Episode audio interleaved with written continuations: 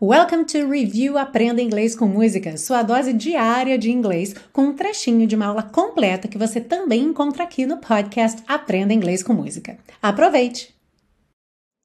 I've got sunshine on a cloudy day. Eu tenho luz do sol em um dia nublado.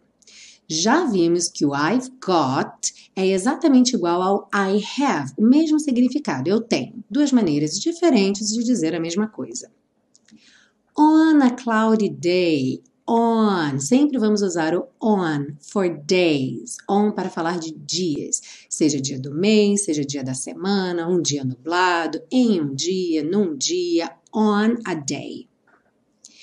Seguindo para o nosso terceiro ponto de revisão. When it's cold outside. Quando está frio lá fora. When it's cold outside, ok? Embora esse it não vá ter tradução para o português, ele tem que fazer parte da frase em inglês. Então, nada de when is cold, ok? When it's cold. Uma frase interessante aí é o I've got the month of May. Eu tenho o mês de maio. Ué, por que o mês de maio? E aí não é um ponto da língua, é um ponto geográfico, né? Lá nos Estados Unidos, o mês de maio é o final da primavera. Então é quando o tempo realmente começa a esquentar depois de tanto frio e tanta neve. Por isso que ele diz aqui: When it's cold outside, I've got the month of May. Quando está frio lá fora, eu tenho o mês de maio.